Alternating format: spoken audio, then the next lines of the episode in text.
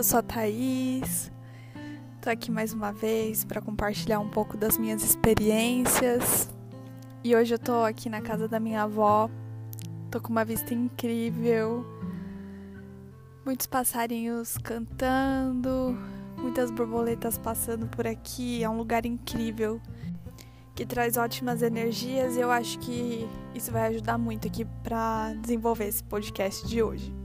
Bom, eu vou então começar falando um pouco sobre o yoga que eu descobri fazendo o Milagre da Manhã. Já era uma prática que eu queria fazer há muito tempo. Eu não praticava porque não tinha muito acesso. É, eu acho que o acesso mais fácil que tinha antigamente seria por DVDs ou por fita, né, VHS, mas eu não tinha acesso a isso. Então era difícil, era difícil encontrar. E com o YouTube, as professoras disponibilizando aulas, ficou bem mais simples. E o yoga, querendo ou não, é uma prática cara, ela custa caro. Uma hora de aula é em média 100 reais. Se você fizer uma aula por semana, você paga 400 reais por mês. Não desvalorizando o valor que o professor tem, nem nada disso, mas as minhas condições não condiziam com essa situação. Eu não poderia arcar com isso. Então, o yoga facilitou a, as professoras de yoga, né, com o YouTube facilitaram muito o acesso. E eu achava lindo aquelas poses, olhar aquelas fotos no Instagram de cabeça para baixo, fazendo posturas incríveis. E eu achava aquilo simples. Eu falei: "Não, eu vou conseguir fazer, é fácil".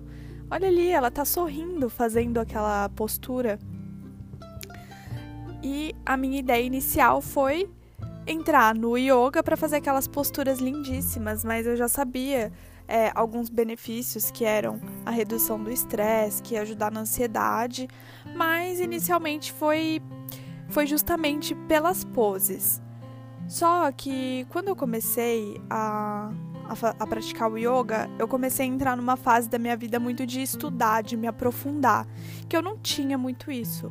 Hoje eu sou uma pessoa que sempre busco me aprofundar em determinados assuntos, em coisas que que me atraem. Então eu sempre vou lá e tento pesquisar por que, da onde surgiu, como foi, a motivação, tudo. E num desses meus estudos, eu encontrei uma, um, um trechinho aqui que me chamou bastante atenção. Eu vou dar, eu vou ler aqui. É, o propósito do yoga é o religare, que é uma palavra que vem do latim. E foi dessa palavra que surgiu o termo religião e a palavra religare quer dizer religar o homem a um aspecto divino da existência. E eu achei isso tão bonito porque eu sou uma pessoa que já estava querendo me aprofundar na religião e, e, buscar compreender, entender a história da Bíblia. E é bonito a religião, os costumes, a crença. Eu acho lindo e eu acredito muito em Deus. E eu gosto de muitas religiões é, o budismo, o catolicismo, o hinduísmo, o espiritismo, todas essas coisas que faz, me faz ter essa religação, religare, né?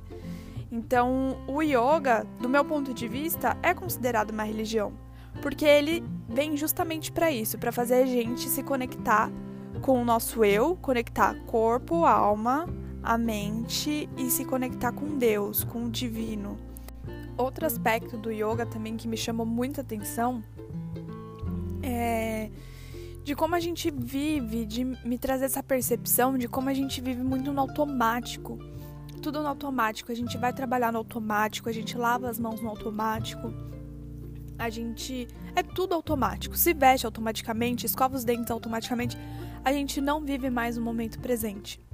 É, e ainda com o celular, isso piora porque às vezes a gente tá lá escovando o dente, mexendo no celular. A gente tá fazendo alguma atividade mexendo no celular. Então isso começa a tirar totalmente o foco da nossa vida e a gente começa fazer tudo mais ainda no automático. E a Monja Coen falou uma coisa que eu achei muito legal. E toda vez que eu tô. que eu tava, né, em algum lugar, porque hoje a gente já não consegue mais ir em restaurante, em shopping Mas toda vez que eu ia tirar o papel para lavar a mão, eu tirava um papel e secava as duas mãos com um papel. Porque a gente consegue secar a mão com um papel sim. Quando a gente está presente no momento, a gente consegue secar tudinho. E eu comecei a fazer isso e toda vez eu lembrava dela falando e realmente eu secava as duas mãos com uma folha de papel. Só que eu estava presente ali naquele momento, eu não estava fazendo as coisas superficialmente. E é interessante isso, porque o yoga, na hora da prática, você começa a ter a percepção da sua cabeça até os seus pés. Então você para numa posição de equilíbrio, por exemplo, e você está se equilibrando em um pé e com as mãos para cima. Então você está sentindo desde a sua mão, do seu dedinho até o dedinho do pé, e você tá ali 100% presente o fato da gente estar tá presente ali no momento começa a reduzir a nossa ansiedade, o nosso estresse, porque a gente para de ficar pensando no antes, no depois. A gente está ali no agora, no momento presente, vivendo aquilo. E ali não tem espaço para criar ansiedade, porque a ansiedade justamente é você não estar vivendo o momento presente.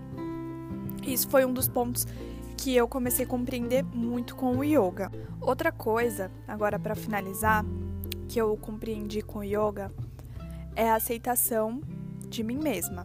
Então, por exemplo, aquilo que eu falei inicialmente sobre sobre olhar aquelas fotos maravilhosas e falar eu vou conseguir fazer. Só que assim, não é tão fácil. E a gente precisa aceitar o nosso corpo como ele é. A gente não pode forçar a fazer uma coisa que a gente ainda não, não é capaz.